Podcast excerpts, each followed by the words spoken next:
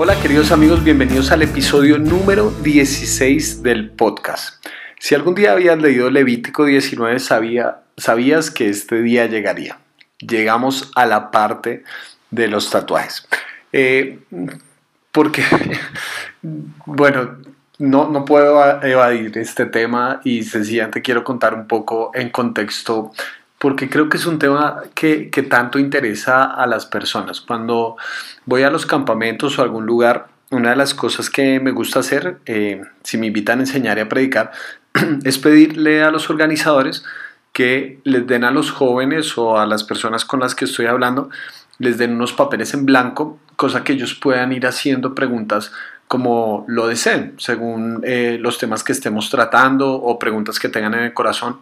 Eh, uno de los problemas que yo considero que ha tenido la iglesia en muchas ocasiones es que ha tenido la predicación desde un punto de vista monológico o desde el punto de vista de un monólogo. Es decir, solamente hablamos y somos nosotros los que decimos la primera palabra y la última palabra desde un púlpito. Pero el concepto de diálogo para mí es muy importante, no solamente que la gente me escuche, sino escuchar a las personas. Así que para mí es esencial que los muchachos, por ejemplo, si estoy en un retiro, en un campamento de jóvenes, puedan hacer sus preguntas porque eh, me permite ver dónde están y ubicarme un poco mejor en el contexto. Entonces, una de las preguntas más recurrentes cuando, cuando voy a campamentos es esta, es de, de diferentes maneras, pero si es pecado eh, tatuarse. Pues uno, de los problemas que tenemos más grandes en el cristianismo es precisamente eso, que seguimos haciendo esta pregunta, si es un pecado tatuarse. Y de una vez de entrada les digo que hay, un, hay un problema gigantesco con este tema. ¿Por qué? Porque solamente hay un versículo en toda la Biblia que habla al respecto y es este que vamos a leer hoy en Levítico 19. Un solo versículo y hay temas muchísimo más importantes como por ejemplo el trato a los huérfanos y a las viudas, pero nunca me preguntan por eso, pero sí me siguen preguntando por si es pecado eh, tatuarse y solamente proviene de un versículo que está en Levítico capítulo 19 versículo 28. Pero eh, ahí lo que quiero que ustedes noten es que cuando hacemos esta pregunta tenemos de fondo una inconsistencia hermenéutica. ¿Por qué? Porque aplicamos este versículo directamente sin pasar por el filtro de la historia y de lo que podría significar en ese momento, sino sencillamente dice, aquí dice de esa manera y punto final a pesar de que en el mismo libro de Levítico, por ejemplo, dice que las mujeres que están en su periodo de menstruación no podrían ingresar a la congregación. Nadie va a cumplir ese mandato al pie de la letra en el día de hoy. ¿Por qué si cumplimos este versículo y decimos que lo tenemos que aplicar directamente? Hay una hermenéutica inconsistente que aplicamos de una vez esto sin pensar en todas sus implicaciones. Y algo muy bueno de los que de aquellos que, de ustedes que han podido ir caminando en este libro de Levítico se han dado cuenta que es muy difícil aplicar directamente todos estos versículos porque nuestra realidad y nuestros contextos son otros. Sin embargo, todos estos mandatos tienen un fondo, tienen un concepto que tenemos que entender dentro de la historia para ver cómo podemos cumplir adecuadamente el mandato en el día de hoy. Y también otra observación muy importante es que cuando se habla aquí de eh, pintar la piel, em, bueno, estoy grabando en mi casa, eh, paréntesis, estoy grabando en mi casa y está jugando la final Junior el Pasto y creo que escuchan a mi vecino que Junior acaba de meter el gol. Eh, quien quiera que sea juniorista, felicitaciones. Entonces, bueno, eh, cierro el paréntesis, no, no, esperaba que eso pasara y ustedes saben que no me gusta poner el botón de edición, entonces les quería contar eso que ha pasado. Eh, muy bien, entonces volví a retomar la idea, que eh, esto de la tinta en la piel como parte de los tatuajes, es decir, como los conocemos en el día de hoy, realmente es algo muy reciente. en, la, en la en, la época antigua se usaba más que todas las cicatrices queloides, es decir, se hacían marcas y que la misma piel cicatrizara eh, generando alguna especie de bulto eh, y esas eran la, la, forma de marca en la piel.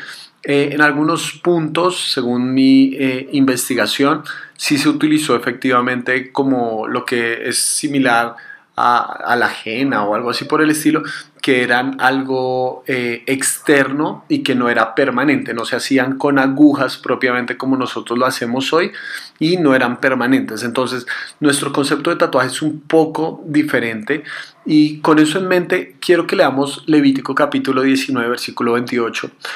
Y más allá de eh, preguntar en primera instancia si es pecado o no, quisiera abrirles un panorama diferente. ¿Está bien? Eh, para que me entiendan y entiendan lo que pretendo rescatar de este mensaje. Sencillamente, Levítico 19, 28 dice así, no se hagan heridas en el cuerpo por causa de los muertos, ni tatuajes en la piel yo soy el Señor. Como les dije en el podcast anterior, en el episodio anterior, estamos aquí dentro de una serie de mandatos que están íntimamente ligados con la adivinación, la santería, la brujería, los sortilegios. Entonces, eh, y esto va muy, muy ligado con lo que estamos leyendo, porque vean que dice que no se hagan marcas en la piel por los muertos. Es decir, aquí esta concepción tiene una idea mística si ustedes se dan cuenta, una de las cosas que ocurre es que se dice lo mismo de dos maneras diferentes. No se hagan marcas en la piel por los muertos, ni no se hagan marcas en el cuerpo, ni tatuajes en la piel. Es como forma de reiterar lo mismo. El concepto de marcas va con tatuajes. ¿Y por qué se hace?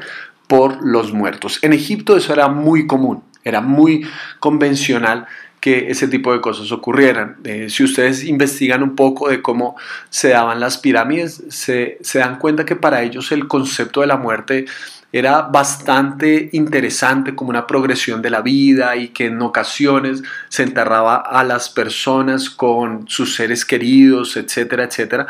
Entonces esto de la muerte era muy importante en la mística dentro de los egipcios. De hecho, las sacerdotisas eh, se marcaban, se hacían las marcas o estos tatuajes, como lo, lo traducen en la mayoría de versiones, se hacían estos eh, tatuajes para invocar a los muertos.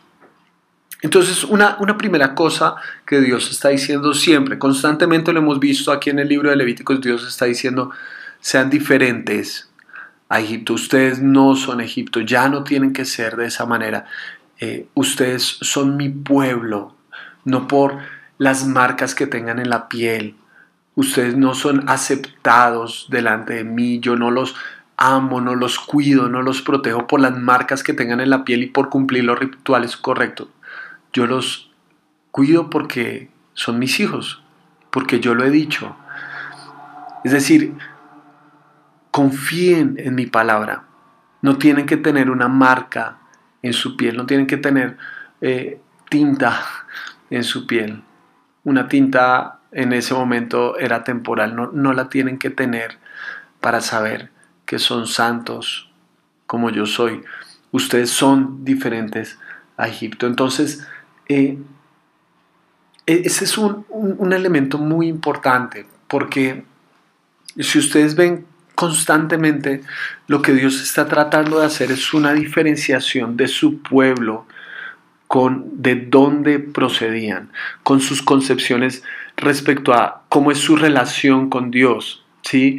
Entonces, vean cómo en muchas ocasiones los asuntos externos básicamente llegamos a pensar que son los que marcan nuestra relación con Dios. Y Dios está diciendo, no, no, no, no. O sea, ustedes no necesitan aspectos externos para saber que yo estoy presente. Yo no soy un Dios por un lado que se deja manipular si ustedes cumplen con los rituales correctos, pero por otro lado, la, la vida de ustedes es la que me interesa todo lo que ustedes son, no sencillamente que cumplan con los rituales adecuados para que yo les dé mi favor, sino que sean mi pueblo. Vean el, el, cuidado que tenemos que tener con esto, porque es muy fácil juzgar la fe de una persona por asuntos externos por lado y lado. Es decir, si esta persona viste de una determinada manera, si tiene X cantidad de centímetros en su falda, si eh, tiene un maquillaje que va de acuerdo, a cierta forma, si utiliza una corbata cuando está en el púlpito, ese sí es un cristiano. Por otro lado, eh, si tiene demasiados aretes en la piel, ah, si es una niña máximo dos, pero ya tres es pecado, eh, y si tiene el cabello muy largo y si tiene la barba de determinada manera, entonces ese no es un cristiano. Qué fácil, qué fácil es seguir recurriendo a la idea de juzgar la devoción de una persona por asuntos externos. Conozco gente que se viste de acuerdo a los estándares del cristianismo, pero tiene una vida destrozada. Conozco personas que cada domingo iban según la etiqueta para cantar en un púlpito y terminaron embarazando a muchas niñas. Porque el problema no está en la piel, el problema está en el corazón. Tenemos que dejar la tentación, tenemos que dejar atrás el juzgar nuestra devoción por asuntos puramente externos. Una cosa no necesariamente tiene que ver con la otra, porque el corazón no, no, tiene que ver con la tela que nos ponemos. La devoción en la vida tiene que ver con decisiones por honrar a Dios en cada paso del camino. Entonces, eh, a mí me llama mucho la atención esta idea de que estas marcas eran por los muertos. Es decir, estas personas se hacían este tipo de cicatrizaciones o este tipo de marcas en la piel en honor a una persona que había muerto. Es como la manera de decir, mi vida ya no va a ser la misma, ya no voy a seguir adelante de la misma manera, ya de alguna u otra forma mi vida terminó con esa persona.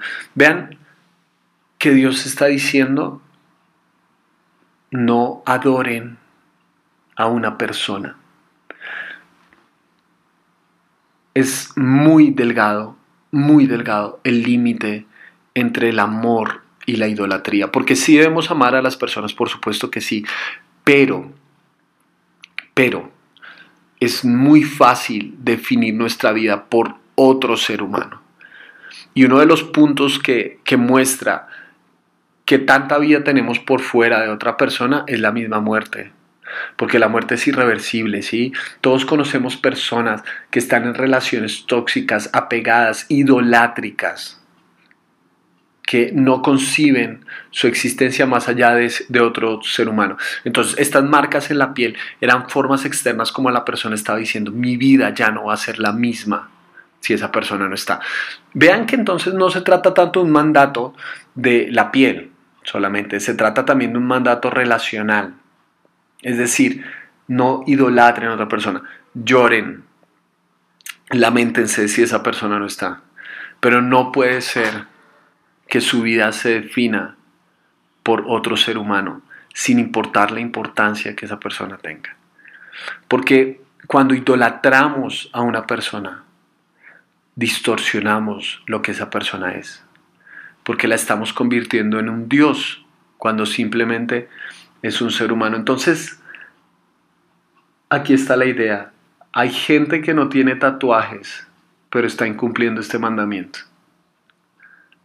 Es decir, son personas que no tienen la piel marcada, pero idolatran a su papá, su mamá, su hijo, su hija, su esposo, a ellos mismos, es decir, definen su vida por ellos mismos, no por Dios. Por eso al final dice, yo soy el Señor, no es otra persona, no es nadie más. Es decir, la muerte es parte del proceso de la vida y por supuesto, si, si te quitaran a alguien que tú amas, la vida no sería la misma, pero la vida va a seguir adelante. La vida va a seguir adelante. Por supuesto, quedas con cicatrices en el corazón, pero cicatrices de alegría, porque tuviste el privilegio de conocer a otro ser humano en profundidad y de disfrutarlo. Tu vida no puede depender, dice Dios, de otra persona. Tu vida no puede depender malsanamente de otra persona. En medio de este mundo donde hay tantas variables, donde no tenemos control sobre algo tan importante y tan básico como la vida, Dios es la única constante. Si ustedes me preguntan cómo sería mi vida si mi esposa no estuviera, si mi hijo no estuviera, la verdad no sé, no, me la puedo imaginar, sería muy difícil. Eh, sería en muchos sentidos dolorosamente imposible, ¿cierto? Pero el llamado que me hace este texto es a tener la convicción de que aun cuando pase por algo tan terrible como la ausencia de personas que amo con mi corazón, Dios está después de eso. Dios está más allá de la vida de las personas que amo. No se trata de que Dios sea cruel. Se trata de que es tan bueno que nos dice, en medio de todas las variables que hay en el mundo, yo estoy aquí. Yo estoy aquí. Si Dios no es suficiente para ti, nadie lo va a hacer.